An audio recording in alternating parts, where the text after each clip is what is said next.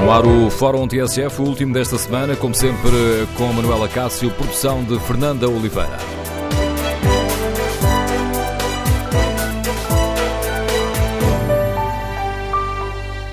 Bom dia. No Fórum TSF de hoje vamos tentar perceber se está à vista uma revolução no futebol português e queremos ouvir a sua opinião. Que importância atribui ao movimento de clubes que deixa de fora os três grandes? Este G15 terá força para fazer frente a Porto, Sporting e Benfica e equilibrar a balança do poder no futebol português? Queremos ouvir a sua opinião. Número de telefone do Fórum 808-202-173. 808-202-173. Se preferir participar no debate online, pode escrever aquilo que pensa sobre este assunto no Facebook da TSF ou em tsf.pt. Pode ainda responder ao inquérito que fazemos aos nossos ouvintes. O Movimento Clube G15 pode ajudar a mudar o futebol português? Os uh, primeiros resultados dão vantagem ao sim. 52% dos ouvintes considera que sim. Queremos, no fórum, ouvir de viva voz a sua opinião. Como avalia as propostas do G15, que exige um novo modelo de governação da Liga? Por exemplo, fará sentido alterar o regime de empréstimo de jogadores entre clubes da Primeira Liga? Rever uh, as regras do vídeo-árbitro? Exigir o mesmo número de câmaras em todos os jogos para que os clubes mais pequenos não fiquem prejudicados relativamente aos maiores? Faz sentido agravar as sanções aos dirigentes que violem as regras. Queremos ouvir a sua opinião. Número de telefone do Fórum 808-202-173. 808-202-173. Ontem, no fim da reunião do G15, em que estiveram presentes 11 clubes, eh, três fizeram-se representar, apenas o Vitória de Setúbal, que está numa crise diretiva, não se fez representar nesta reunião, mas no fim de, desta, deste encontro falaram os presidentes do Marítimo, Passos Ferreira, também o presidente da SAD do Belenenses, e foi explicado que os clubes vão solicitar a realização de uma Assembleia Geral Extraordinária da Liga, a marcar até o fim do ano, para que se discutam estas uh, propostas propostas e recomendações que estão resumidas em oito pontos. Ponto 1, um, reestruturação do modelo de governação da Liga. Ponto 2, um novo regime de cedências temporárias de jogadores entre clubes da Liga. 3. Alteração ao critério de pagamento da taxa de transmissão televisiva com isenção dos clubes da Segunda Liga. Quarto ponto, alteração às regras do sorteio condicionado do calendário de jogos. Depois, uniformização do número de câmaras de TV para efeitos de vídeo-árbitro. Ponto 6, criação de um fundo de solidariedade para os clubes que descem à Liga 2. Proposta de revisão do quadro de infrações a dirigentes e agentes desportivos, tendo os clubes reunidos acordado um pacto de não agressão entre eles e convidado os restantes clubes a adotar a mesma conduta. E, por fim, ponto 8, elaboração de recomendação à Federação e Liga a propósito do vídeo-árbitro e da sua operacionalização. Ora, explicados estes pontos, queremos ouvir a opinião dos nossos ouvintes. Como avalia este movimento dos uh, G15? Faz sentido, uh, é necessário reequilibrar a balança de poder para dar mais voz aos clubes médios e pequenos? Recordo o número de telefone do Fórum: 808-202-173. 808-202-173. Primeiro convidado do Fórum TSF de hoje é um dos porta-vozes do uh, movimento. Bom dia, Rui Pedro Soares, é o presidente da SAD do Bolonenses. Bem-vindo a este debate. Rui Pedro Soares, uh, como é que responderia à pergunta que estou a fazer aos ouvintes aqui no, na página TSF na internet? Este movimento G15 pode ajudar a mudar o futebol português? Bom dia a todos os ouvintes é nosso, é nosso entendimento que sim, que vai melhorar o futebol português, vai mudar e estamos eh, absolutamente determinados em reforçar a competitividade do nosso campeonato e libertar as amarras que dificultam a aproximação do nosso campeonato às melhores práticas de gestão dos nossos parceiros europeus. E um dos problemas é o desequilíbrio de poder, onde temos eh, três grandes que mandam quase tudo? e depois os outros que mandam quase nada? Sim, isto é um movimento contra ninguém. Uh, a expressão três grandes em si própria não é, não é feliz, mas não é um movimento contra ninguém, mas o, o nosso futebol não pode ser liderado por três clubes. Numa liga, nós que tem 18, e, uma, e na liga profissional que tem 33 sociedades esportivas. Portanto, nós queremos alterar a forma como o nosso futebol tem sido liderado e ontem fizemos a nossa segunda reunião oito das propostas de liberações já mereceram consenso de todas as sociedades esportivas presentes e por isso decidimos que é a altura de começar a dar consequência uh, ao que este movimento vai preconizar. Este é um. Já agora, permita-me fazer aqui um, um, passo lateral para lhe colocar aqui uma questão. O facto de quatro clubes não terem estado presentes, bom, um deles é o Vitória de Setúbal, que está numa crise diretiva, mas o facto de Portimonense, Vitória de Guimarães e Moreirense não terem estado presentes não retira, de certa forma, algum, algum impacto a esta reunião do G15? Já não tinham estado presentes na reunião anterior? Não, julgo que não. Eh, de qualquer forma, o ponto mais uh, saliente é que 11 cidades esportivas estiveram presentes, trabalharam, três das cidades esportivas não estiveram presentes, contataram individualmente, alguns dos presidentes estiveram presentes e explicaram a razão de da sua ausência da reunião de ontem, mas é um movimento imparável e, no limite, se considerássemos que éramos só 11 e não 15, ainda assim seria um movimento com enorme expressão no futebol português. Vão, já solicitaram um, a Assembleia Geral da Liga? Nós vamos, até a próxima quinta-feira, eh, envolver todas as cidades esportivas que não estiveram presentes, caso das quatro, mas também clubes da segunda Liga nas nossas propostas. Vamos comunicá-los à direção da Liga e pedir à direção da Liga a realização de uma Assembleia extraordinária para que possamos todos discutir em conjunto estas propostas e aprovar estas propostas ou que resulte desse debate e que possa aperfeiçoar cada uma das oito. E uh, não receia que essa reunião uh, não seja convocada? Não, não, não receamos. O Dr. Pedro Provença tem até já feito declarações públicas a propósito do nosso movimento, compreendo. Se é certo que até agora todos compreendiam que Porto Benfica e Sporting reunissem uh, assiduamente para debater matérias que diziam respeito apenas aos três, segundo eles, e que os clubes da segunda Liga também façam, reúnem periodicamente para debater, debater assuntos que são apenas do seu interesse, também vamos dar voz às preocupações comuns de 15 clubes. Portanto, achamos que esse movimento é imparável e achamos que vai transformar o futebol português para melhor, como precisa neste momento. Estamos a falar de um uh, movimento que junta os, uh, os 15 dos clubes da Primeira Liga. Duas destas propostas dizem respeito uh, aos clubes que estão já na Segunda Liga ou que, que, podem cair, nomeadamente o ponto 3, que é a alteração ao critério de pagamento da taxa de transmissão televisiva, com a isenção dos clubes da, da Liga 2, isto também para provocar aqui um maior equilíbrio financeiro, não é? Por outro lado, criação de um fundo de solidariedade para os clubes que deixam a Segunda Liga. Rui Pedro Soares, esta é uma, é uma forma de tentar também captar para esta luta, permita-me aqui luta entre aspas, para esta luta aos clubes da segunda Liga? Sim, o reforço da competitividade e das condições de sustentabilidade do nosso futebol é uma preocupação dos, nossos, dos 15 clubes que têm reunido e também de todos os clubes da segunda Liga. Para dar uma ideia, um exemplo concreto, eh, nós, eh, quando Porto Benfica e Sporting disputam jogos da Liga dos Campeões, naturalmente, quando enfrentam adversários que têm o triplo do seu orçamento, é considerado por todos épico quando se faz uma, um bom resultado ou, no limite, uma boa exibição. E estamos a fazer uma diferença de receitas de 1 para 3. E entendemos que esses, esses três clubes reclamam, eh, fora de Portugal, que tem que haver uma. tem que se debater as assimetrias, as diferenças de receitas entre eles e esses clubes com quem competem, numa base de 1 para 3, e que lhes é muito difícil competir. Mas a verdade é que aqui em Portugal esses mesmos clubes competem numa base não de 1 para 3, mas de 1 para 30, com a esmagadora maioria dos clubes também disputa a Liga Nós.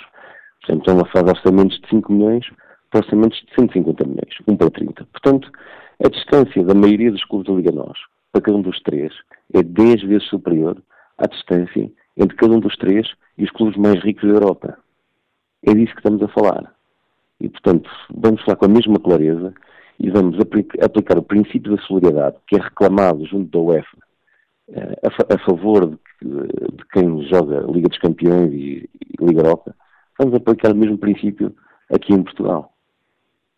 Aproveitando a sua disponibilidade para participar nesta reflexão, Rui Pedro Soares, ia pedir uh, se nos ajudava aqui a perceber algumas destas, uh, destas uh, propostas. quando pedem a reestruturação do modelo de governação da Liga, pedem exatamente o quê? Sim, eu compreendo que, que não conheci com maior detalhe, mas nós ontem explicamos. Até a próxima quinta-feira vamos debater com todas as sociedades esportivas e apenas depois dar a conhecer em detalhe cada uma das nossas propostas. Não querendo apresentá-la, eu digo uh, neste momento como é que é um modelo da organização da Liga que queremos mudar e quinta-feira, na próxima semana, vamos saber em que sentido. Neste momento, a direção da Liga, na direção da Liga tem assento eh, também clubes. Cinco clubes da Liga Nós e, e dois clubes da, da Segunda Liga. Os clubes da Segunda Liga elegem os seus representantes na direção da Liga. Elegem.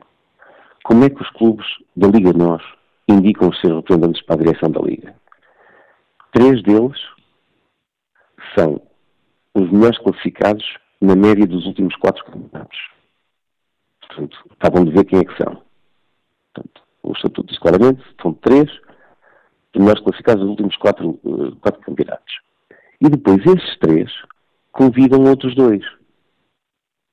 Portanto, não só tem assento por inerência, três, como os dois que fazem, os outros dois que fazem parte da direção da Liga são por eles convidados. Isto é uma das, um dos pontos Houve aqui um problema no, na ligação telemóvel. Não sei se o Rui Pedro Soares uh, se movimentou para outra, para outra zona. Não percebi a fase final da sua resposta. E, e, ah, já estou a ouvi-lo outra vez. Sim, sim. Portanto, nós queremos alterar o modelo de indicação dos. Entre outros pontos, o que neste momento existe, não sei se ouviu essa parte, é que os cinco clubes da Primeira Liga que fazem parte da direção da Liga de Clubes são eleitos da seguinte forma. Três deles são os que ficaram em melhor classificação na média dos últimos quatro campeonatos. Estavam de ver quem são. E os outros dois são escolhidos por esses três. Não são eleitos entre os 18 clubes da Primeira Liga. Isto é um dos pontos que queremos alterar. Em que sentido? Peço-lhe desculpa, mas temos que esperar mais uma semana, porque queremos primeiro apresentar outras sociedades esportivas da direção da Liga. Percebo isso, gostava de, abusando da sua paciência, tentar perceber só aqui um ponto que eu não, um, que eu, que eu não percebi. Gostava, uh, na primeira reunião falou-se que o objetivo era acabar com os empréstimos entre clubes da, da Primeira Liga. Agora, o que é dito é um novo regime de cedências temporárias dos jogadores entre clubes da Primeira Liga. O objetivo é chegarmos a essa proibição? Como de uma forma, hum, como um período de transição? Não sei se me pode explicar essa questão. Na, sim, sim. Na primeira reunião eh, nós batemos várias propostas de várias sociedades esportivas e uma, uma sociedade esportiva apresentou a proposta de eliminação uh, de empréstimos. Ontem estivemos a debater este assunto e entre estas 11 sociedades esportivas entendemos, reunimos um consenso em relação ao novo, ao novo regime. Portanto, esse novo regime apresentaremos dentro de uma semana. Última, última questão que eu lhe pedia para nos ajudar a perceber é o sétimo, o oitavo ponto que eu não percebo o que é que quer dizer e que diz elaboração de recomendação à Federação e Liga a propósito do vídeo árbitro e sua operacionalização. Pode explicar-nos um pouco melhor o que é que isto quer dizer? Sim, isto não é uma deliberação porque tem a ver com, com o que tem sido a experiência de vídeo árbitro, alguns, algumas sugestões que temos de fazer para alteração, mas que não dependem de, um, de, uma proposta e de um voto nosso. São decisões que têm que ser tomadas nos órgãos, não apenas na Liga, também na Federação, e como tal, neste caso, não estamos a falar de deliberações, mas sim de recomendações. O que queria dizer é que realmente estas oito propostas mereceram consenso das 11 sociedades esportivas. Nós ontem decidimos, eh, analisamos mais de 20, mas decidimos apenas avançar para já com aquelas que mereceram a unanimidade destas 11 sociedades esportivas. E eh, compreendendo a vossa necessidade de mais informação do detalhe destas oito propostas, que desculpa, mas só podemos fazer dentro de uma semana, queria só registrar que este movimento uh, vai ser um movimento que vai trazer alteração ao futebol português, vamos ser consequentes e esperamos que no final do mês de dezembro já possamos ter uh, aprovadas e implementadas algumas das propostas que vamos apresentar. Agradeço ao Presidente SAD do Belenenses, Rui Pedro Soares, eh, ter participado neste Fórum eh, TSF, dando-nos aqui conta dos objetivos deste movimento G15. Um, quanto a esta última questão do, do ponto 8 e em benefício dos nossos ouvintes, há aqui uma tentativa de explicação desta, desta medida. O que é que este ponto 8 quer dizer? O Jornal de Notícias uh, explica-nos que uh, em causa está aqui elaborar uma recomendação dirigida à Federação e à Liga para que os ex-árbitros de elite possam exercer funções de vídeo-árbitro. Ora, explicado melhor o que é que está aqui em causa, queremos ouvir a opinião dos nossos ouvintes. Que importância atribuem a este movimento de clubes eh, que deixa de fora os eh, três grandes? E este G15 terá força suficiente para equilibrar a balança de poder no futebol português, fazendo assim de certa forma frente a Porto, Sporting e Benfica? Como é que avaliam estas propostas e recomendações? O número de telefone do Fórum é o 808-202-173, 808-202-173. Nuno João Gonçalves é empresário, Liga-nos do Eiras. Bom dia, qual é a sua opinião? Muito bom dia. A minha opinião é extremamente positiva. Penso que o dirigente do Belenenses uh, sintetizou uh, os pontos mais importantes que, que esses oito pontos no fundo, nos merecem eh, considerar. Agora, eh, também acredito na força dos números. E os números aqui, eh, 15 eh, para 3, não é? Quer dizer, a matemática diz-nos se 15 pessoas quiserem alterar alguma coisa, essas três terão forçosamente que estar dentro da opinião e está dentro do debate.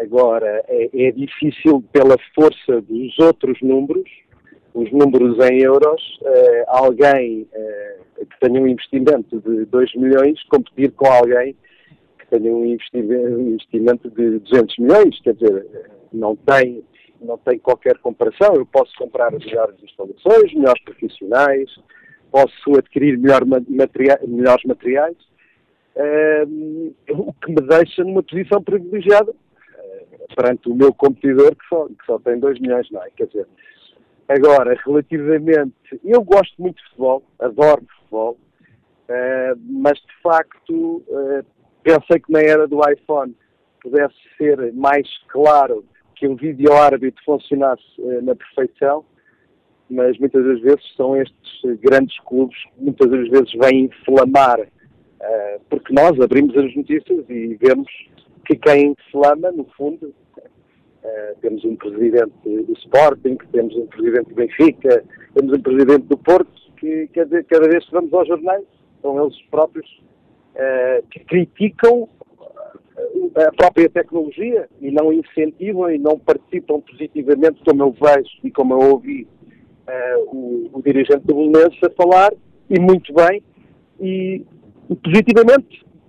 Portanto, penso que a minha resposta é sim, é positiva, uh, sendo que há, há que também redistribuir este tipo de investimentos, não é? Uh, algo que eu recebo de uma, de uma televisão que me paga por estar a transmitir o meu jogo, obviamente tem que ser, tem que ser mais próxima daquele que tem um maior investimento, do Benfica, ou do Sporting, ou, Agora, o Belenenses, eh, e eu entendo da posição, parece-me bastante clara e bastante positiva da parte do dirigente do Belenenses. Acho que achei espetacular e muito clara. E obrigado pela sua opinião. João Gonçalves, como é que o João Ferreira, uh, que é comerciante e está em Barcelos, avalia esta questão que hoje temos? Bom dia. João Ferreira, depois desta tempestade telefónica, a ver se o conseguimos ouvir. João Ferreira, bom dia. Não, não conseguimos mesmo. Daqui a pouco retomaremos o contacto com este ouvinte. Vamos ver se conseguimos escutar eh, com melhores condições o gestor Rui Rodrigues, que está em Cascais. Bom dia. Bom dia. Bom dia, Rui Rodrigues. Olha, isto, isto, isto, o futebol em Portugal, enfim, nem vale a pena ceder muito, uh, ser muito mais comentários acerca do futebol em Portugal. Isto resume-se aos três grandes. E se os três grandes andam felizes, Pois muito bem. Se os três grandes não andam felizes, pois muito mal, e os outros são todos arrastados aos, aos, aos, aos, humores dos três grandes. Acho muito bem que estes clubes, os, os chamados mais pequenos, um, se reúnam e arranjem, e arranjem forma de combater isto e, e que tenham coragem, é isto que se trata, que tenham coragem de fazer realmente alguma coisa para mudar e que tenham coragem de enfrentar as birrinhas dos, senhor, dos chamados três grandes. Dos três grandes tem muito se diga, são grandes em títulos, mas em, em, em atitudes, em, em caráter, enfim. Enfim. E, e, portanto, os clubes pequenos têm todas, todas as vantagens de, de, de, de arranjarem alterna, alternativas, soluções, de incluir a Liga, a Liga que é, que é, enfim, é um pau mandado do, do, do sei lá de quem. Um, este, este, este, o futebol em Portugal, eu, eu, gosto muito de futebol, sinceramente gosto muito de futebol. Vejo-me vejo ah, muitas vezes a não gostar nada de futebol. As coisas andam de tal maneira. Uh, ouça, eu, eu, eu, nem sei, eu nem sei o que, o que diga disto.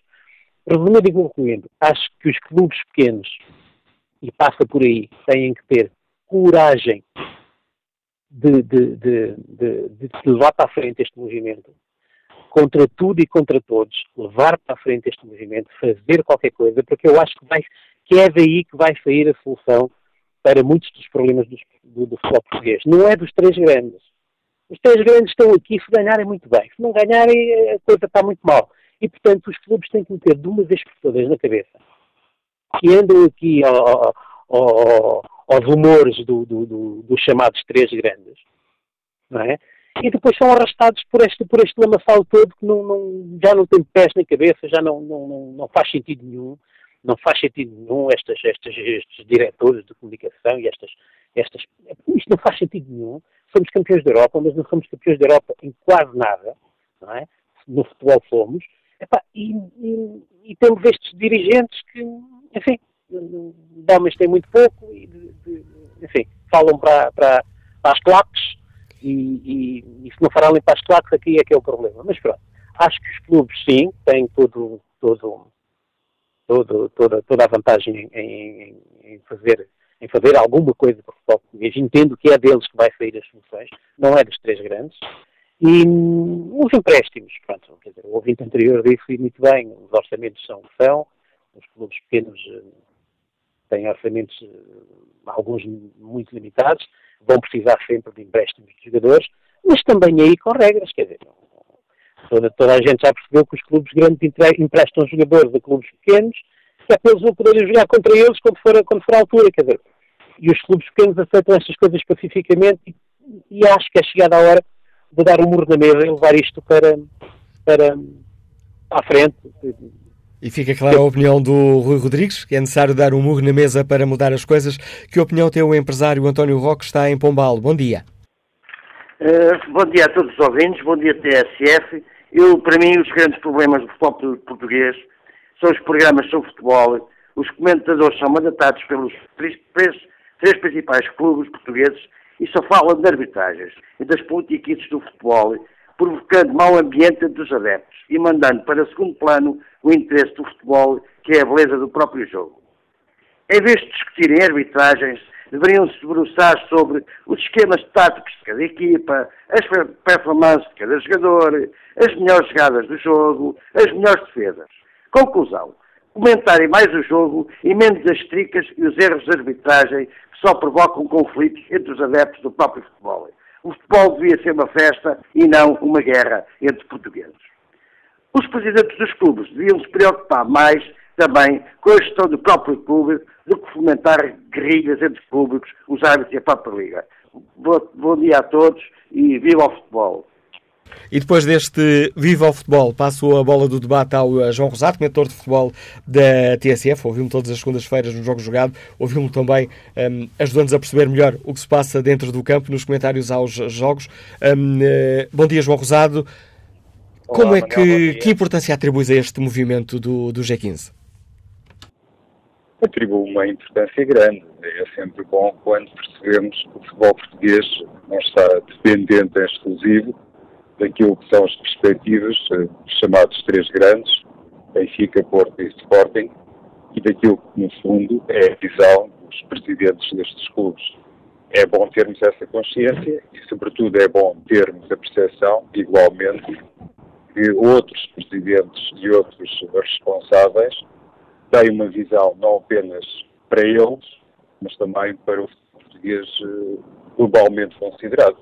Temos escutado Manuel Acácio durante os últimos dias, concretamente após as duas reuniões do G15 ou do G11, para ser mais uh, concreto, temos uh, escutado a conclusão que ninguém está contra ninguém. Não há aqui nenhum voto de exclusão uh, face aos maiores clubes do futebol português. É verdade que eles não têm estado presentes, inclusive isso foi iniciado assim que um, se concluiu a primeira reunião, foi logo dito que para a reunião de, ontem, igualmente se notaria a ausência de Benfica de Porto e de Sporting, mas a grande verdade é que esse aspecto foi devidamente salientado. E isso, para mim, é um contributo que não tem, não tem preço, até porque, se percebermos isso, essa visão altruísta, entendemos também que há muita gente que está na disposição de tomar um caminho mais positivo, e isso, sobretudo, é válido e merece, na minha opinião, uma saliência em particular, se inclusive considerarmos o caso do próprio Bolonenses.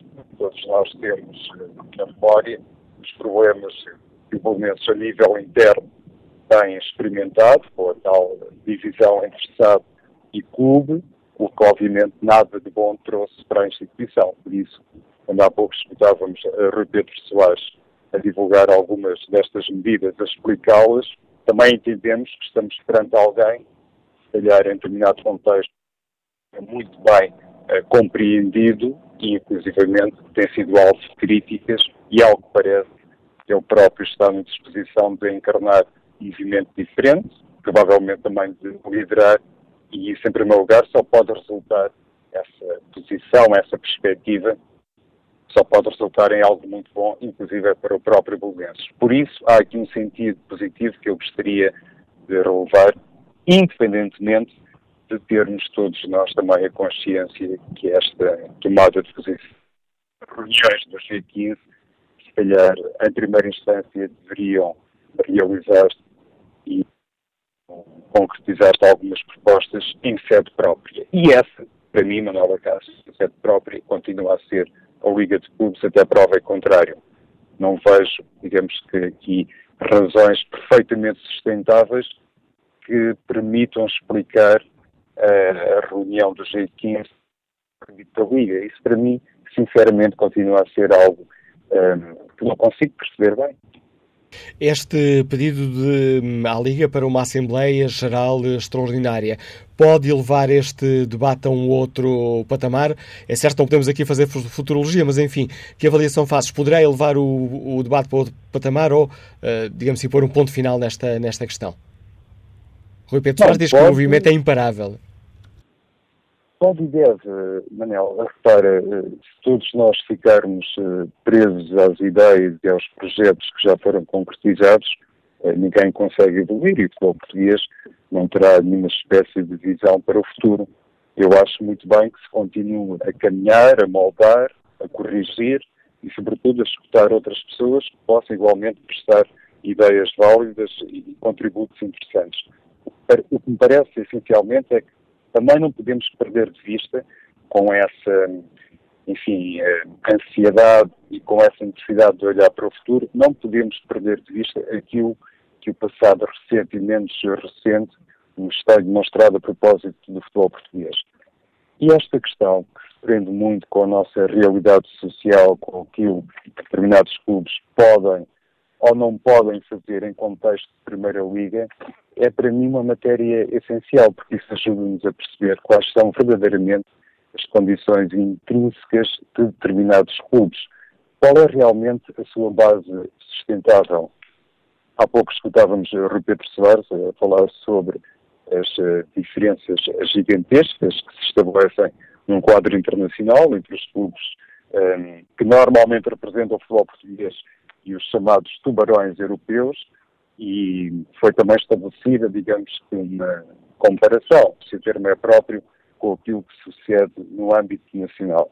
Mas se olharmos para um, o que é verdadeiramente o espaço competitivo da Primeira Liga, se olharmos para a afluência do público aos estádios da Primeira Liga, se olharmos para aquilo que é um futebol hum, totalmente televisionado, não há nenhum jogo da Primeira Liga que não seja uh, transmitido uh, em canal fechado. quer dizer, Manuel Acácio, isso tudo acaba por um, a ligação por uh, telemóvel já tinha tido aqui alguns uh, problemas e agora caiu de vez. Uh, em todo caso, fica o essencial da opinião do João Rosado, comentador de futebol da TSF, ouviu nomeadamente todas as segunda-feiras no programa Jogo Jogado, justamente com o Luís Freitas Lobo, com a moderação do Mário Fernando. Olha o debate online, António José Miranda escreve que a revolução no futebol em Portugal teria de passar pela reestruturação dos quadros competitivos. A Liga 1 teria de ser reduzida ao máximo para 12 ou 14 clubes para que o nível competitivo possa aumentar. Esta seria a medida base. Este país não tem condições para comportar tantos clubes na Primeira Liga. Quanto ao inquérito que está na página da TSF na internet, 62% dos ouvintes que já responderam consideram que sim, este movimento Clubes do G15 pode ajudar a mudar o futebol português. Que opinião tem o empresário José Carrapeiro, que está em Lisboa? Bom dia. Bom dia, Dr. Manuel Castro, bom dia ao Fórum e os meus agradecimentos pelo privilégio de possibilidade de participação.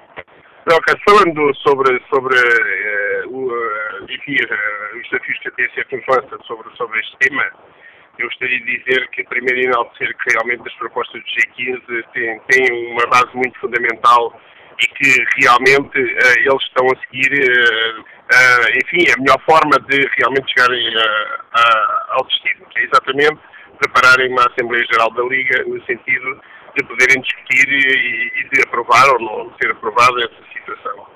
Uh, em relação uh, ao, vídeo, ao vídeo árbitro, dizer que o vídeo árbitro realmente vem valorizar de sobremaneira a verdade desportiva, agora terá, algo terá que ser mudado e, na minha opinião, como na opinião de muita gente, realmente o que não está muito bem no vídeo árbitro é que não seja, esse vídeo, no vídeo árbitro não estejam uh, os ex-árbitros de elite, porque é muito, é muito difícil, é muito difícil uh, árbitros que estão, que estão em competição estarem a interferir, enfim, em lances que o, um, os seus próprios colegas estão, estão a apitar. portanto, se isto, se essa, se essa nuance for mudada, eu penso que o vídeo-árbitro, já com a valorização que tem, poderá ser ainda mais valorizada. Cedência de jogadores. É verdade que a cedência de jogadores uh, ao ser feitas, na minha opinião, também só tem um ponto. É que, e quer queiramos, quer não, a verdade esportiva no final de um campeonato acaba por não ser, por não ser verdade esportiva. Porque um clube grande que segue, cede jogadores a um clube pequeno, depois, obviamente, quando jogam contra eles, não podem, não podem de maneira nenhuma, não podem de maneira nenhuma jogar contra eles. Uh, uh, uh, e, e, podem jogar contra os outros. Onde é que está a verdade esportiva de uma equipe? Há parte de enfraquecer o próprio, o próprio clube, não é?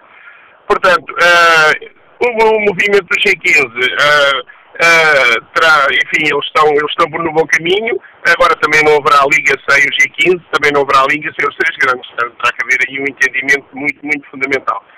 Equilíbrio financeiro, ele existe, como dizia o, Presidente da SAD do, do, do Momentos, um, um, um, para 30, mas, quer queremos, quer não, uh, o nosso futebol em relação aos clubes médios pequenos, com devido respeito, tem essa diferença. Portanto, ah, vamos esperar e ver o que é que vai acontecer, mas que o movimento à partida tem o seu quê de válido, eu, eu congratulo-me com isso, porque realmente será o aproximar mais de termos um campeonato muito mais competitivo. Bom dia, muito obrigado. Bom dia, José Carreiro. Obrigado pelo seu contributo. E neste Fórum de Futebol, importa agora explicar aos nossos ouvintes que o CR7 do Eurogrupo vai mesmo entrar em campo. Mário Centeno vai ser candidato à presidência do Eurogrupo. Fontes eh, contactadas eh, pela TSF garantem que a candidatura está decidida, vai ser formalizada dentro do prazo que termina daqui a 11 minutos, termina às 11 da manhã. Mário Centeno não será candidato único, terá pelo menos a oposição da Ministra das Finanças da Letónia. A eleição do novo presidente do Eurogrupo será feita segunda-feira na reunião dos ministros das Finanças da zona um, eh, euro. Voltamos recentrar aqui a bola no debate que hoje fazemos em torno da importância ou não deste movimento dos, uh, dos eh, G15. Que opinião tem José Barbosa, que está apresentado e nos liga de Sacavém? Bom dia. Bom dia, Manuel. É Manuel Castro, não é? Exatamente. Mas o mais importante Bom é que é o Fórum TSF. O meu nome não é importante. Claro, claro, claro, claro, com certeza, desculpe. Uh, portanto, quanto à participação, segundo eu percebi, quando deu a notícia de manhã, de, dos clubes, uh, eu acho que não, não, não tem interesse grandes, é pequenos. Uh, devia haver união, nem participação só nuns, numa representação, não é ser pequenos ou grandes, é devia, devia haver união dos clubes todos. Uma, uma obrigação de união dos clubes todos na participação em tudo o que é o diz respeito à Liga, eh, à Federação, tudo que é para haver uma, como dizer, uma complicidade entre todos, para não haver inimizidades. Contra os empréstimos de jogadores. Pois os jogadores são emprestados, concordo sinceramente, porque às vezes estão na prateleira, como se costuma dizer, e precisam desenvolver os seus, os seus uh, toques, os seus, os, os seus meios de, de, de, profissionalismo para se fazerem homens. E, e, então pronto, acho bem, emprestem, mas deixem-os jogar em todos os jogos. Façam deles uns homens. Não se proíbe de jogar uns contra um, num, num jogo e não se proíbe de jogar no outro por ser clube ou emprestado, assim. Não, joguem, deixem os homens jogar, joguem todos os jogos, representem a camisola que vestem como emprestados. Não haja proibições por ser este clube ou, ou vai influenciar nada disso. Quanto ao vídeo árbitro, foi melhor que a aposta que fizeram, não os portugueses, mas a nível mundial, e espero que siga a nível mundial, porque o vídeo árbitro é assim, eu fui, eu fui árbitro de futebol 11, eh, eh, portanto, é através da da, da Liga de, de, de, do, do ponto da Liga dos Árbitros, né? E fui, quando era mais novo, eh, por razões óbvias, eh, tive um problema, comecei a engordar, tive que deixar, mas eh, eh, pronto, quanto a, acho que é muito importante, porque Porque o vídeo árbitro, eh, a gente estamos em campo, mas há um, a gente por trás de nós estamos a, a levar a, a, reparar na jogada, mas por trás de nós há um, um pontapé uh, ou dá um murro na cara do, do, do, adversário. Lógico que a pessoa não vê de costas, não é? E, e pronto, e tem que se, tem que se punir, há, há, há um penalti, há, há, há uma agressão que a pessoa não. É, tudo isso, né? E, e, e se, se, se, o quarto árbitro, como no tempo não existia, o quarto árbitro, pois deve chamar a atenção, eh, deve, deve comunicar como os auxiliares, comunicar imediatamente, tirando-os de linha, porque isso vai, devia acabar-os de linha, porque não estão lá a fazer nada, e, e, e o, o, quarto árbitro tem que chamar a atenção, eh, mandar parar o jogo, e mostrar as imagens, e então se, se for agressão, se for maldade, se, for uh, falta, de, falta de atenção do árbitro, pois com certeza retificar, porque isso é um apoio para todos. E depois mostrar as imagens, mostrar, é, para terminar, mostrar as imagens ao público, não é nos jornais, não é fotografias, mostrar na, na, na, na altura, se quiserem mostrar, isso é, é, igual ao litro, mas é mostrar, é depois nos fóruns, nos, naquilo que falam na televisão, mostrar, que é para, para a pessoa saber, nos jornais públicos. E não estou a mostrar o cartão vermelho José Barbosa, porque não cometeu nenhuma falta, tenho é que terminar o jogo neste eh, este jogo aqui no Fórum TSF, este jogo de troca de opiniões, tenho que terminar eh, daqui a 30 segundos. Um, agradeço a sua participação neste Fórum TSF. Aproveito estes 30 segundos para ler aqui a opinião de Manuel Graça, que, debate, que hum, participa no debate online com esta opinião. Inglaterra teve o problema dos hooligans e acabou com eles. É um gosto ver jogos de futebol na Inglaterra. Copia os regulamentos ingleses sem alterar vírgulas e as coisas mudam radicalmente. O jogador foi suspenso dois jogos por ter simulado um penalti, enganou o árbitro, mas não passou impune. Quanto ao inquérito que está na página da TSF na internet, perguntamos aos nossos ouvintes se o movimento Clube G15 pode ajudar a mudar o futebol português.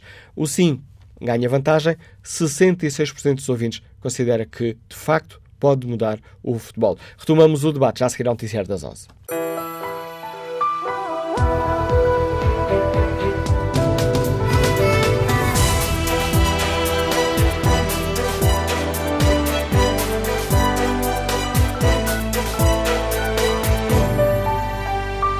Estamos nesta altura a 6 minutos das 11 da manhã. 11 da manhã, 11 minutos na TSF, Fórum segunda parte, edição de Manuela Cássio, produção de Fernanda Oliveira.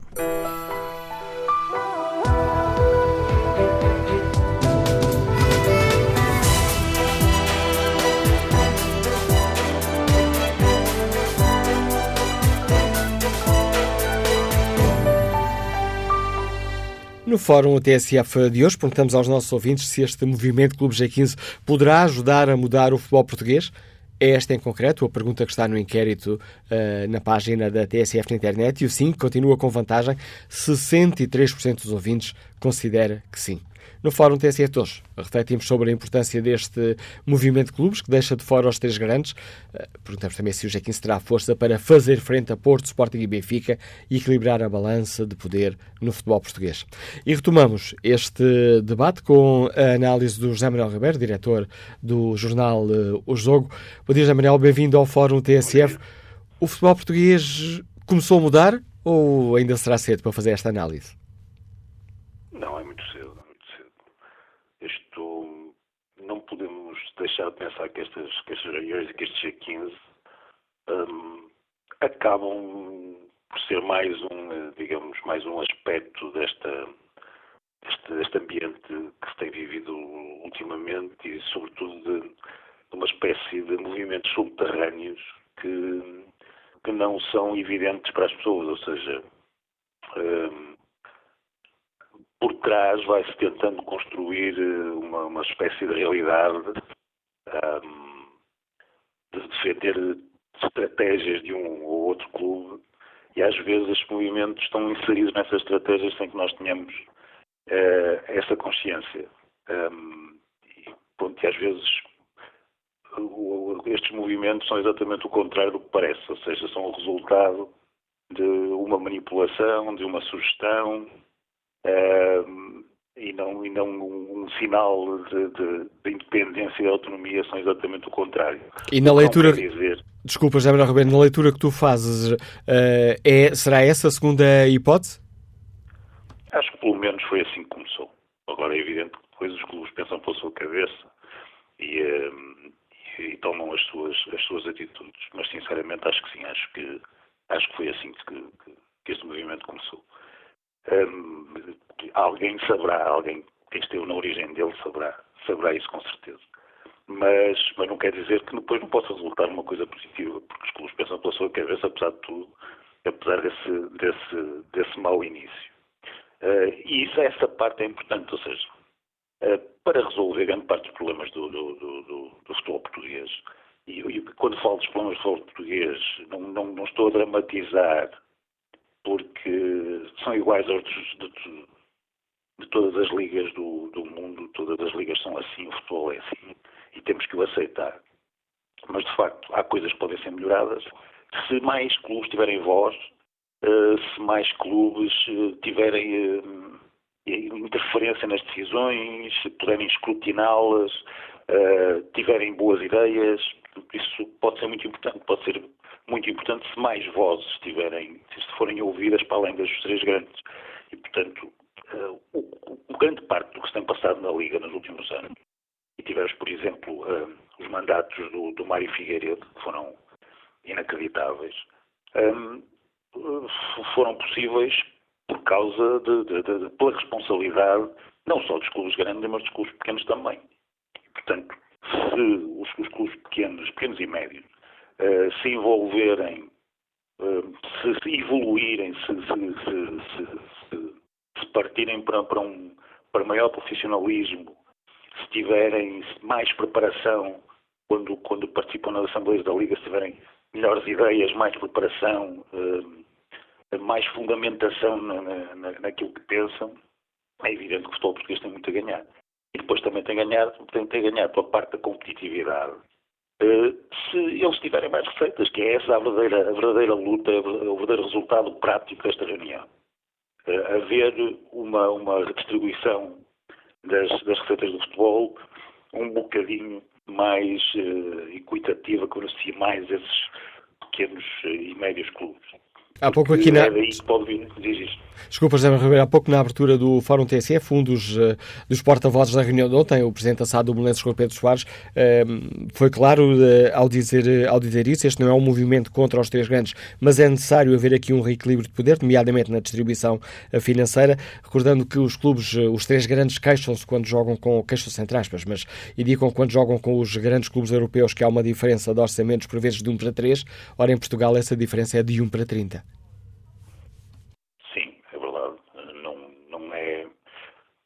É verdade que é de 1 para 30, mas depois também vamos aos mercados, uh, e se calhar os mercados a diferença ainda é maior do que 1 para 30, uh, eh, e é, nós sabemos que é. Também tem muito a ver com isso. A verdade é que tirando Braga e Vitória Guimarães, que de facto têm um público crescendo, não, é, não é muito fácil encontrar, encontrar clubes em Portugal que tenham um, verdadeira massa crítica e, e, potencial de crescimento. Não é muito fácil. O que não quer dizer que não me interesse, mesmo aos grandes, uh, que, que, que, essa questão seja relativizada e que se aposte, sobretudo, na competitividade, na capacidade dos clubes para, para, para terem melhores condições e melhores equipas. Eu acho que até para os três grandes uh, seria interessante o campeonato, nem que fosse mais pequeno, mas que, que tivesse equipas mais, mais, mais bem preparadas. É uma, é uma reflexão que nunca se fez, porque a forma como, por exemplo, a centralização das receitas foi lançada para a mesa, no tempo. A centralização das receitas, desculpa, a centralização dos direitos televisivos foi lançada para a mesa no tempo do Mário Figueiredo eh, foi tão, uh, tão mal feita, foi tão, vou dizê-lo, criminosa, que, que, que, evitou qualquer tipo de. que, que matou a, a partida imediatamente. Portanto, essa, essa, essa possibilidade nunca, nunca, que é muito importante, que é fundamental, nunca foi verdadeiramente uh, discutida ou, ou, nunca teve verdadeiras hipóteses de vir a ser concretizada. E é o grande caminho eh, que pode equilibrar um pouco mais as coisas e fazer o futebol português um, digamos, um, um, um pouco mais democrata do que aquilo que tem sido. E este, tendo já tu deixado claro as tuas uh, reservas quanto à, à, forma como surgiu este movimento, já Manuel Ribeiro, parece que, tendo em conta a forma como decorreu esta segunda reunião, estas oito propostas concretas, o pedido uh, e o anúncio de que será pedido uma Assembleia Geral Extraordinária à Liga, este movimento uh, poderá evoluir para, um, ou melhor, poderá de facto ajudar a mudar algumas coisas no futebol português e corrigir esse, esse grande desequilíbrio na, na balança do poder do futebol português? Há ali várias propostas, algumas que, que, são, que são mais interessantes do que outras, outras muito complexas, a questão dos empréstimos, por exemplo.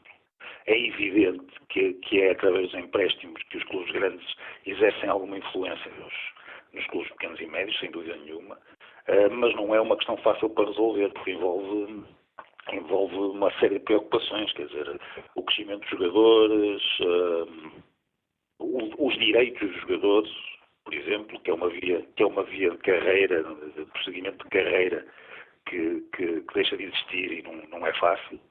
Uh, as próprias necessidades dos clubes, portanto, enquanto não houver esse tal aumento de receitas, uh, retirar os jogadores emprestados da circulação uh, vai reduzir muito a qualidade de, do, do, do, campeonato, é exatamente o contrário daquilo que temos, que temos vindo a falar. É, é, mas é uma questão complexa, uma questão que tem prós e contras e é muito, é muito difícil. Depois há, há, outros, há outros temas, por exemplo, eh, eu, eu volto, volto a insistir, há, muita demagogia nessa questão do clima e do ambiente. Eh, na minha perspectiva, não há solução para, para o pior do, do, do, do, deste mau ambiente que se tem vivido. Porque tem a ver com a liberdade de expressão, eh, porque tem a ver com as novas realidades, tem a ver com, com, com, com as redes sociais, tem a ver com, com uh, o, o, cenário da imprensa, da imprensa portuguesa atual e, e portanto, é um problema em, em grande parte irresolúvel. Uh, tirando, dizer, tirando a altíssima dúvida de que algum dia uh, possa haver verdadeira boa fé da parte, da parte dos, dos, dos três grandes em conjunto, não, não vejo solução para esse problema e há ali um, uma proposta de aumento das multas e pronto, eu acho isso interessante. As multas deviam ser de facto um, aumentadas a sério, já o Fernando Gomes tinha falado nisso. Agora, para mim, isso é exatamente o contrário do que parece também, porque o que, o que aumentar essas multas, o que, o que vai fazer é tornar a comunicação um bem caro que só está à disposição, ou melhor, a má comunicação, um bem caro que só está à disposição dos clubes ricos. Ou seja, os clubes, os clubes pobres vão ter que ter uma, uma comunicação bem comportada, enquanto que os clubes ricos, se calhar, até podem orçamentar essas multas ao longo da época, por, por, por, por lá um milhão ou dois milhões para, para essas multas e continuar a ter a mesma comunicação de sempre. Uh, portanto, não, não, não, é uma, é uma ideia necessária, se calhar, é uma ideia que não vai produzir efeitos. Há ali muitas, muitas ideias, algumas são boas, um, se calhar até, até todos, acha que a questão da taxa da televisão é, faz, faz de facto sentido, pelo menos enquanto a centralização não se resolver, e é muito importante. Um, mas, mas, mas, pronto, mas para o essencial daquilo que, que se tem falado, esta questão do clima e não sei o quê, não há solução, não há solução nenhuma e se calhar era bom que aparecesse alguém a dizê-lo. Obrigado, José Manuel Ribeiro, por uh, colocar em cima da mesa do debate mais alguns dados uh, que ajudam aqui à reflexão, que nos ajudam também a ter uma opinião uh, mais fundamentada sobre esta questão. Depois da análise do diretor do jornal O Jogo, vamos ao encontro de Evelino Abreu, é motorista de táxi, está em Matosinhos. Bom dia. Sim, muito bom dia, bom dia ao Fórum. Eu só queria tocar aqui em dois ou três pontos que, quanto a mim, que são muito importantes. Vou tocar primeiro no ponto dos programas televisivos, em que eu acho que é um absurdo os programas televisivos serem sempre eh, comentados por pessoas que nada têm a ver com, com futebol, pessoas que são uns autênticos adeptos fanáticos, que só veem aquela cor à frente, e por vezes as pessoas a verem esses tais programas têm e, e, seguem às vezes até certos conselhos que essas tais pessoas uh, e comentadores o, o, dão. Isso acho que, que é um, os programas de, de futebol devem ser para os homens de futebol, ex-jogadores, ex-treinadores, e é, isso está bem, isso acho que, era, mais, era mais saudável e vivia-se um clima melhor. Agora, quanto ao segundo ponto, eh, nós temos uma coisa muito importante, nós temos os, os nossos regulamentos, eh, que nós temos, tanto pela Liga como pela Federação Portuguesa de Futebol, têm os regulamentos eh, completamente atualizados. Só é pena é que nós em Portugal não os cumpram. Não cumpram porquê? Porque se fala, não, não, temos que, não podemos olhar às cores, temos que olhar é quem infringiu os regulamentos. Os regulamentos existem, têm que se cumprir, independentemente da cor de cada um. Está lá a lei, a lei é para se cumprir. É como eu, se sou motorista, faço uma infração, sei que a fiz, vou ter que cumprir a lei. Mais nada. Isso tem que ser exatamente assim. Assim começávamos a ter um, um futebol muito melhor, porque a gente veja o que é que aconteceu em França, o que é que aconteceu em Itália. As leis existiam, não olharam aos números dos clubes, não olharam às cores, e os clubes tiveram a ascensão que tiveram. Portanto, nós aqui em Portugal, eh, o mais importante nós temos, que é precisamente uh, os regulamentos. Agora há que os cumprir. E se a gente cumprir os regulamentos, o futebol era muito melhor, porque a pessoa sabia que ao cometer o erro, quais iam ser as consequências. Agora, claro, já se diz tudo e mais alguma coisa, isto não vai dar nada, isto não dá nada, isto não é não sei o quê, isto é não sei o que mais, e claro, vive-se no país de isto não dá nada. Mas as leis existem, as leis estão lá. Quanto aos clubes pequenos, nós temos uma coisa, e quem acompanha um pouco o futebol vê perfeitamente o que é que acontece. Nós temos, em todos os países, nós temos dois, três clubes. A gente vê em França, vê em Itália, vê em Espanha, e à exceção da Inglaterra, que há ali meia dúzia de clubes que lutam pelo título. Do resto dos outros clubes, são clubes que, são precisos, sim senhora, são, os direitos devem ser iguais, sim senhora. Mas cada vez mais, da maneira que a economia está, nota-se que há uma grande diferença do, do, clube grande para o clube pequeno, que isso é normal, mas isso não se deve à economia, não é? Têm umas receitas muito maiores, têm adeptos que geram muitas receitas, têm jogos que normalmente são 40, 50 mil adeptos, quase todos os jogos, e os pequenos não, os pequenos às vezes a gente está na televisão, aquilo até mete dó. Vê-se 500 pessoas na bancada, vê-se. Isso não são até os direitos televisivos, aqueles que os têm, quem não os tem, coitados, como é que eles sobrevivem, até às vezes até como é que eles conseguem pagar a jogadores que ganham ordenados? Até nem se sabe como, e depois vê-se o caso, que é o Vitória de Setúbal, que anda há 4, 5 anos ali, que paga, não paga e compete na Primeira Liga, e nós se calhar temos clubes na Segunda Liga com mais adeptos, com mais poder económico, para estar na Primeira Liga e estão na Segunda. Isso também é que as pessoas têm que pensar um bocadinho se quando começa a época vem que não tem capacidades para contratar jogadores daquele valor, há contratar. E depois nota-se na classificação. Claro que se nota, mas uh, é, é, como tudo, por isso é que o Benfica, Porto e Sporting são, são os três primeiros.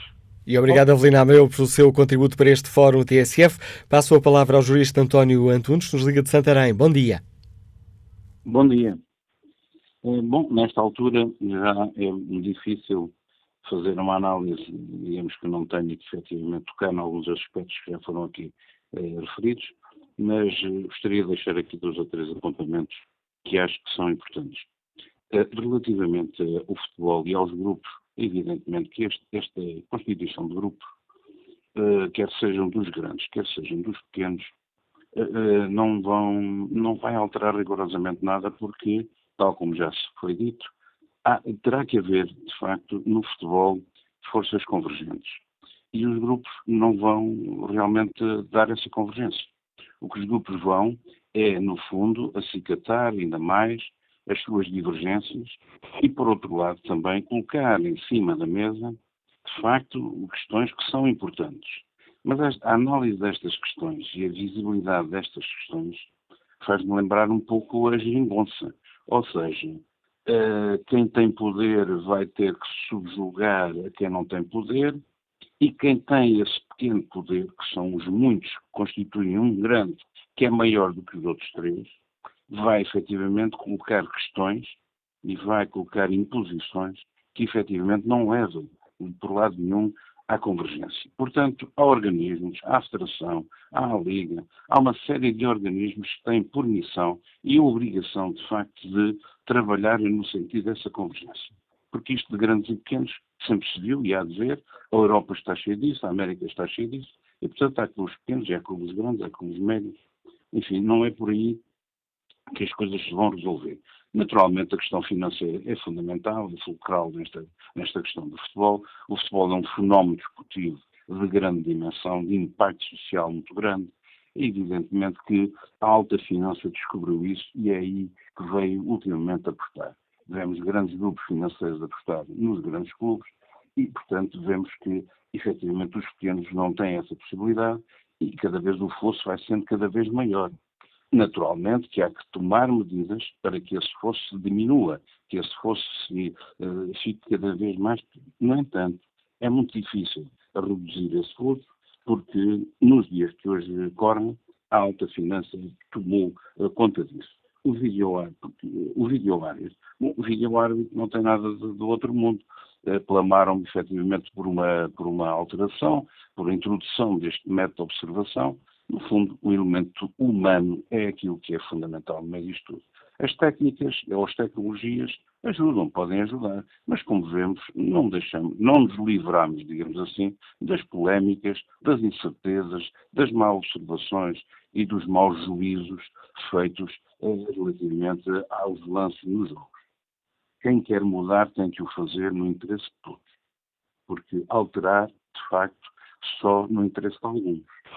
Eh, e, portanto, isto aqui no futebol é isso. Os empréstimos dos jogadores, eu acho muito bem que existem estes empréstimos. No entanto, tem que haver regras. E essas regras têm que ser, eh, em princípio, em primeiro lugar, no, no limite do número de, de jogadores que podem ser emprestados. Segundo, há de haver critérios. Critérios que assentem na questão pessoal do jogador e na questão profissional da sua experiência, dos seus objetivos, das suas capacidades. Enfim, tudo isso hoje é avaliável nos clubes.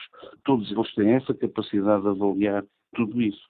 E, portanto, eu acho que esta questão do futebol, pela sua importância, pelo seu impacto social e pela sua evidência que hoje tem ao nível das sociedades, tem que ser tratado de uma forma convergente, de uma forma que essa convergência, dessa convergência resultem uh, melhorias, mas que, sejam melhorias abrangentes de todos. E sempre se viu que os mais fortes terão que ceder em, alguns, em algumas partes para que efetivamente os mais fracos não morram, porque efetivamente se os mais fracos morram, morrem, não há campeonato, como é evidente. Os meus agradecimentos e reconhecimento pelo vosso trabalho. Obrigado pela sua participação, António Antunes. Manuel Ferreira é comercial, está no Porto, bom dia. Que opinião tem, Manuel?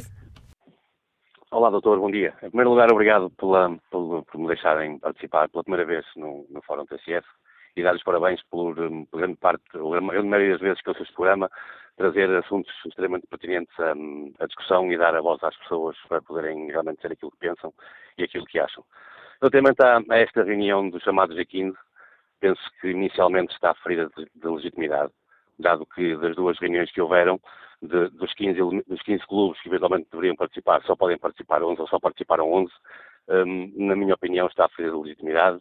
E, um, muito sinceramente, com mais de 30 anos de experiência de futebol, primeiro como praticante e depois como, como treinador de futebol, não me lembro de nenhuma decisão importante nesta, nesta, neste, neste ramo de atividade que é o futebol e nesta indústria que é o futebol, que não tivessem, não tivessem presentes os grandes. São os grandes que quer se queira, quer não se queira, quer se goste, quer não se goste, que fazem movimentar milhares e milhares de adeptos, fazem movimentar milhões de euros em, em sponsors, em patrocínios, um, faz movimentar o negócio de televisão que cada vez é, é mais preponderante nesta indústria de futebol e, portanto, é impensável um, tomar qualquer decisão importante sem a presença das, dos, dos, três, dos três grandes e, portanto, eu acho que, sinceramente, embora acho que, que, algumas, algumas, algumas decisões que querem ser tomadas e algumas, algumas coisas que querem fazer em prol da melhoria do futebol, um, que este grupo dos, dos 15 e com certeza que todos os outros também, também estarão de acordo na melhoria deste mesmo futebol, fazem parte das ideias que, que têm para propor.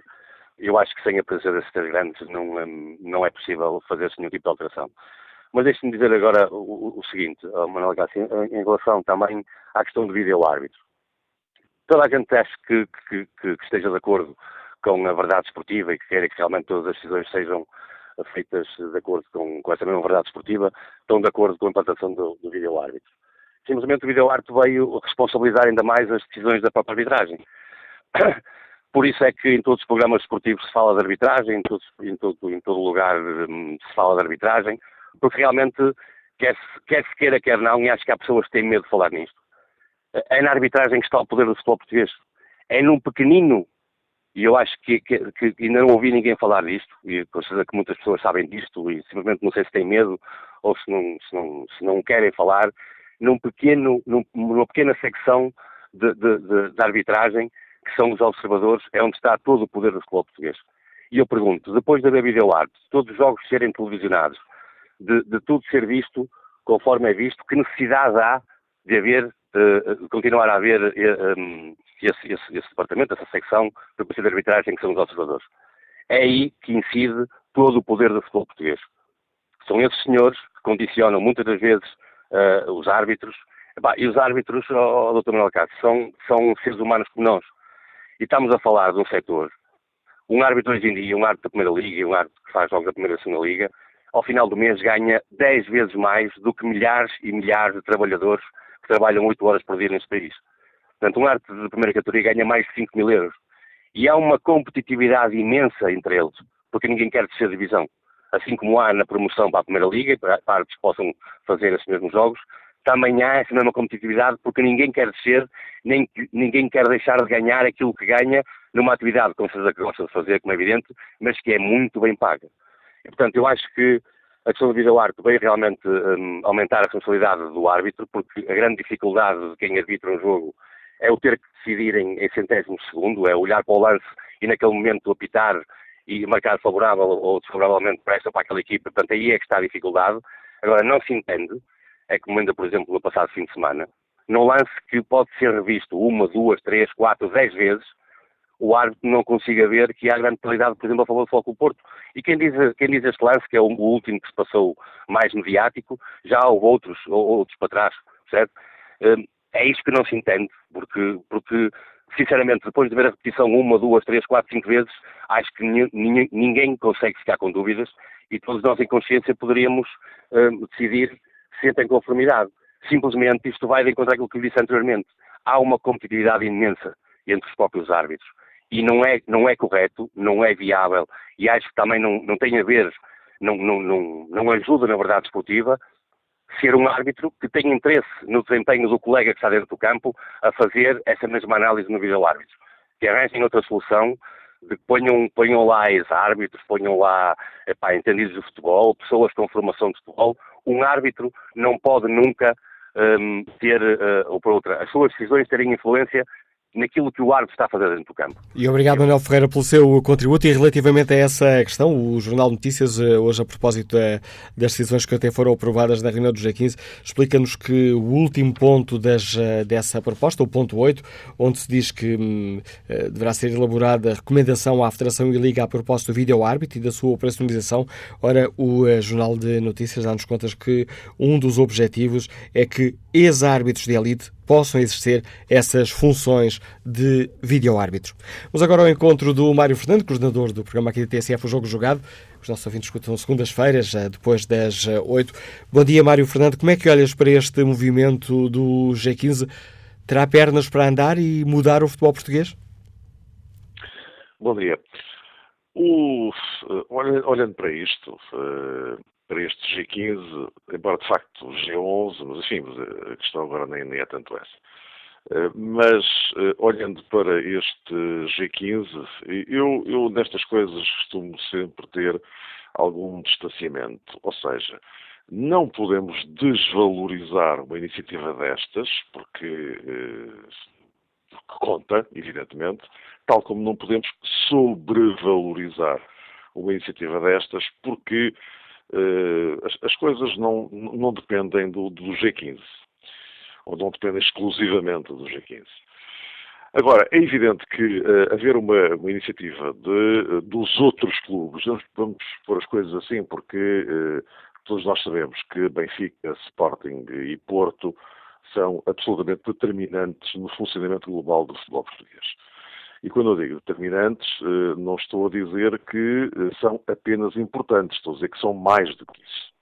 E, portanto, todos nós temos consciência desta realidade sociológica, porque, evidentemente, que o peso dos três grandes uh, deriva da sua base social de apoio. E estes três, sozinhos, representam muito mais adeptos do que os outros 15 juntos. E, portanto, tendo esta consciência, é evidente que eh, qualquer iniciativa eh, dos, dos outros 15 eh, pode ser importante, pode influenciar, mas, eh, enfim, também já se percebeu que eh, não é suficiente para eh, transformar ou revolucionar, isso muito menos, o, o futebol português. Agora, contribuir para uma transformação, há isso com certeza, pode, e qualquer iniciativa que vise transformar o futebol português em algo melhor do que aquilo que ele é, uh, é sempre bem-vinda e é sempre de aplaudir, independentemente das motivações que levaram a esta uh, iniciativa dos, dos, outros clubes. Mas eu não quero sequer entrar muito nessa discussão e centrar mais naquilo que são enfim, os objetivos que aparentemente se pretendem atingir.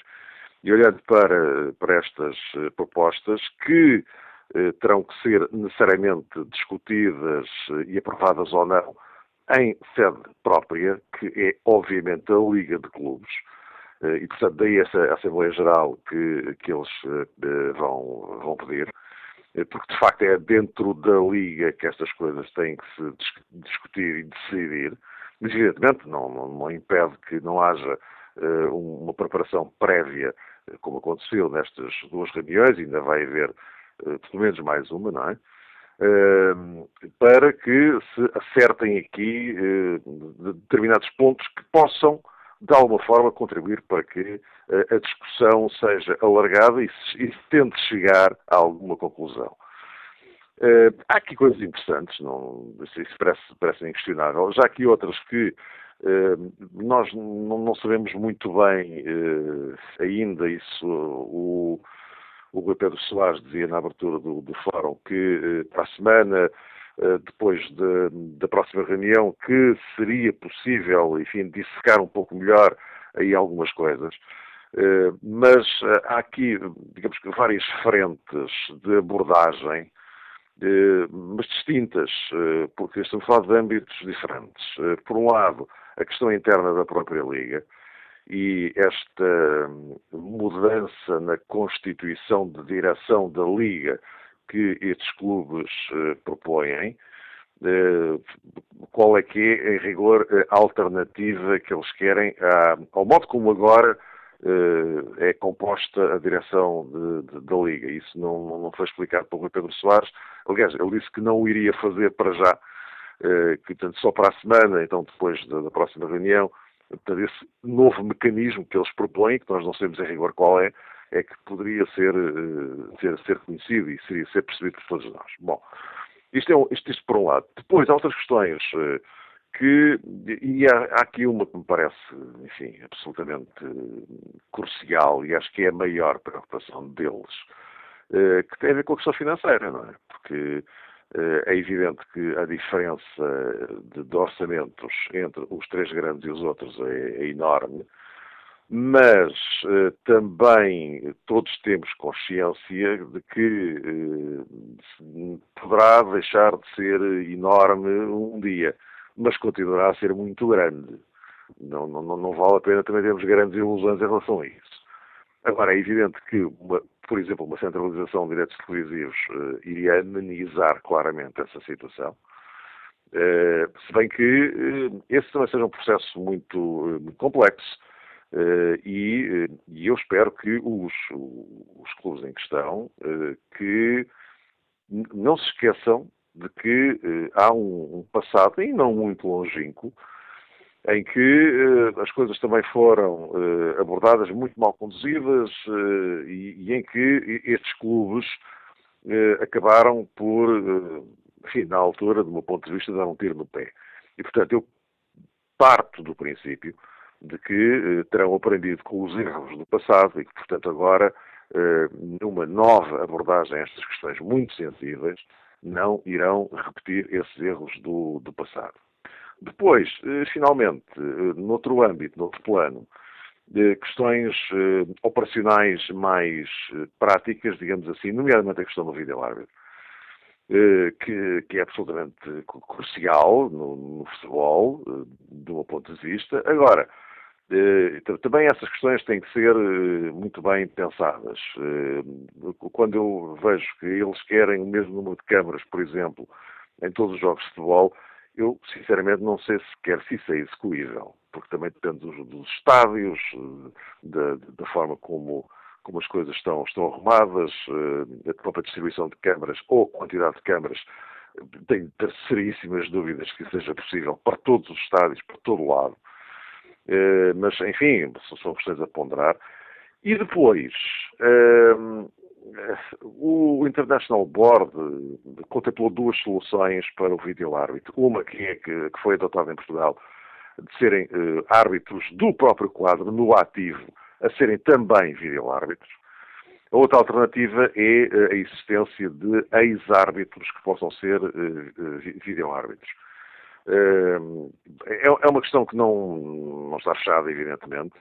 Uh, embora me pareça, sinceramente, que, mas isto é uma coisa que, que eu penso desde, desde, o início, mas não está sequer contemplado nas hipóteses que existem, mas uh, não sei se não seria, se calhar, um, uma melhor solução, pelo menos eu tenho essa convicção, é existir um quadro de, de, de árbitros, aqueles que, que, existem, com os árbitros de campo, e depois criar um quadro autónomo exclusivamente de uh, videoárbitros. Uh, penso que eh, poderia ser, poderia ser eh, uma eh, solução mais equilibrada para o funcionamento do próprio vídeo árbitro. Um quadro de árbitros no campo e um quadro de árbitros para, para vídeo árbitros. Portanto, ou seja, se quisermos, árbitros especializados em vídeo arbitragem. Mas pronto, mas enfim, isto agora são, são, são outras... São, são outras, propostas. Exatamente, nem parece que seja execuível nesta altura, como é evidente. Obrigado, Mário Fernando, por nos ajudares a debater esta questão. Análise do coordenador do programa da TSF Jogo eh, Jogado, eh, que é emitido segundas-feiras, depois das 8 eh, da noite. Bom dia, Alexandre Domingos, empresário Liga-nos Lisboa. Com que expectativa olha para este movimento do G15? Muito bom dia, Manuela Cássio. Bom dia a todo o fórum. Mais uma vez, muito obrigado pela, pela oportunidade expressar a minha opinião sobre, sobre esta matéria num tema que é o ópio do, o ópio do povo, como se costuma dizer. Antes de mais nada, saluto a, a vinda do vosso primeiro convidado, que foi o, o Dr. Rui Pedro Soares, presidente do, do Futebol Clube dos Belenenses. Da SAD. Que, diga? Presidente da SAD. Presidente da SAD, que teve a oportunidade de, de, de também de estar presente nessa reunião e, esteve, e teve a oportunidade de, no jogo do Foco do Porto, eh, ter manifestado o seu, o seu pesar e o seu lamento pela arbitragem com que foi, com que foi brindado.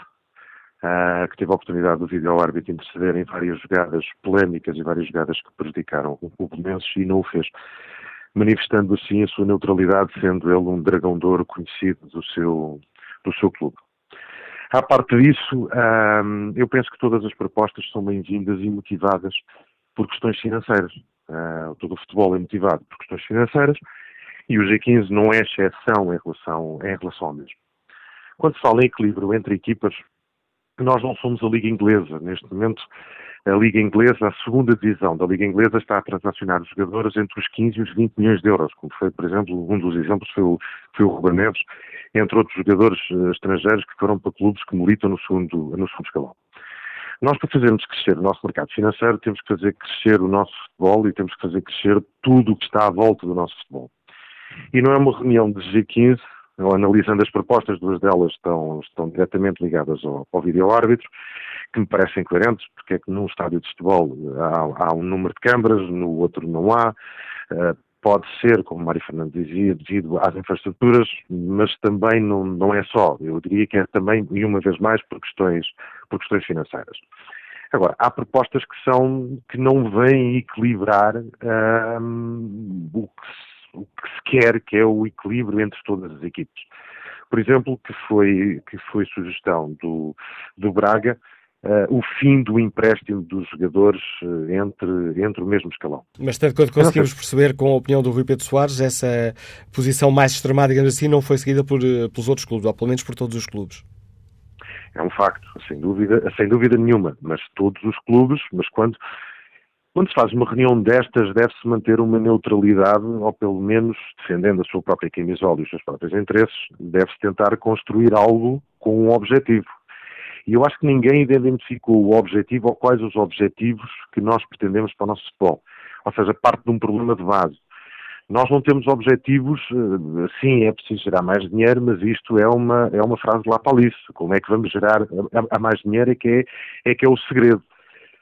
Como é lógico, toda esta polémica à volta do nosso futebol não ajuda, toda esta polémica entre dirigentes não ajuda. Eu aplaudo uma das propostas que é o agravamento e punição dos dirigentes desportivos para ver se, para ver se pelo menos é, é imposta algumas regras e alguns filtros para as pessoas não dizerem tudo aquilo que, que lhes vai à cabeça no momento mais quente, é, é, é, das únicas propostas que eu vejo que sejam equilibradas para todos. Todas as outras eu não vejo equilíbrio.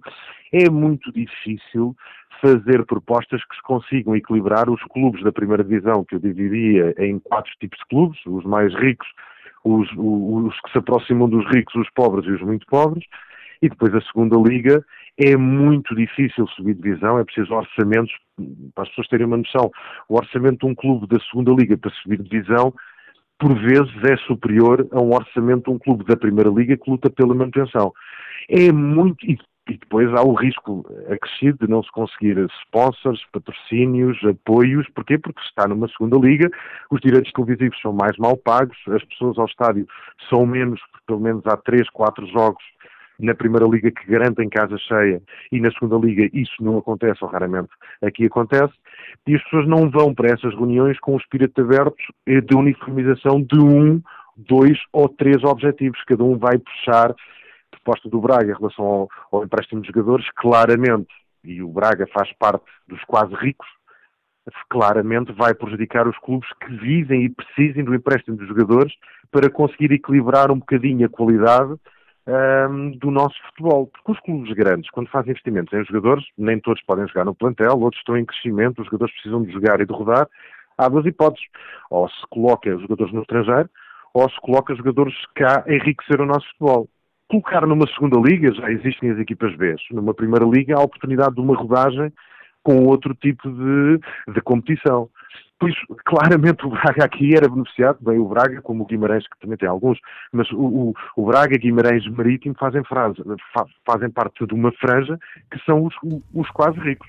E obrigado. Agora, nós temos só para terminar, nós temos que limpar um pouco a imagem do nosso futebol antes de pensar um bocadinho mais além, Manuel Cássio. E penso que aí a proposta de, de coação dos dirigentes parece-me bastante acertada. Obrigado pelo seu contributo e eh, por esta jogada rápida já nesta fase final da sua intervenção. Isto custou cerca de um minuto e meio do, uh, do fim do programa de hoje e tenho já em linha há largos minutos à espera o Nuno Souza, empresário que está no Porto, é que eu pedia uma grande capacidade de síntese, quase golo em três jogadas, Nuno Souza. Cássio, um grande abraço para si e, e, pronto, e vamos lá ver. Então eu tinha aqui alguns pontos, mas então vou só me basear num. Este grupo do G15 não tem credibilidade nenhuma, nem futuro absolutamente nenhum, porque os seus dirigentes normalmente não defendem as suas instituições. Mas o problema central desta gente que não disse uma palavra sobre isto é, neste momento, as instituições que gerem o futebol português estão completamente atoladas num, num, num sistema pantanoso de corrupção. E é este o problema do futebol português. Não é mais nenhum. E agora não preocupados em pôr a lei da rolha, que eu penso que é inconstitucional, cortar a possibilidade das pessoas se manifestar e se revoltar. Vejam bem esses padres que andam por aí a adulterar a verdade desportiva, que eh, querem fazer greve para que não sejam criticados. Era o que faltava, não é? Então vamos nós andar aqui a pagar o bilhete, a ir ao futebol e esse, e esse resultado já estar a ser já estar a ser ordenado por e-mail. Não pode ser. O problema, e aqui vou terminar, ao Manuel Cássio, o problema principal que se deve fazer é este G15 dizer, pedir encarecidamente ao Ministério Público para iluminar este povo criminoso e vermelho que está a adulterar a verdade esportiva e que está a minar as instituições, desde o Conselho de Disciplina ao Conselho de Justiça, à, à, à, Federação. Isto é uma loucura total. Não há para onde se lhe pegue. Escusam é... de andar aqui com problemas porque não vão resolver nada enquanto não resolver isto. E é com a opinião de Nuno. Sousa que chegamos ao fim deste Fórum TSF. Quanto à pergunta que fazemos aos nossos ouvintes uh, na página da Rádio Internet, o movimento Clube G15 pode ajudar a mudar o futebol português? 65% dos ouvintes considera que sim.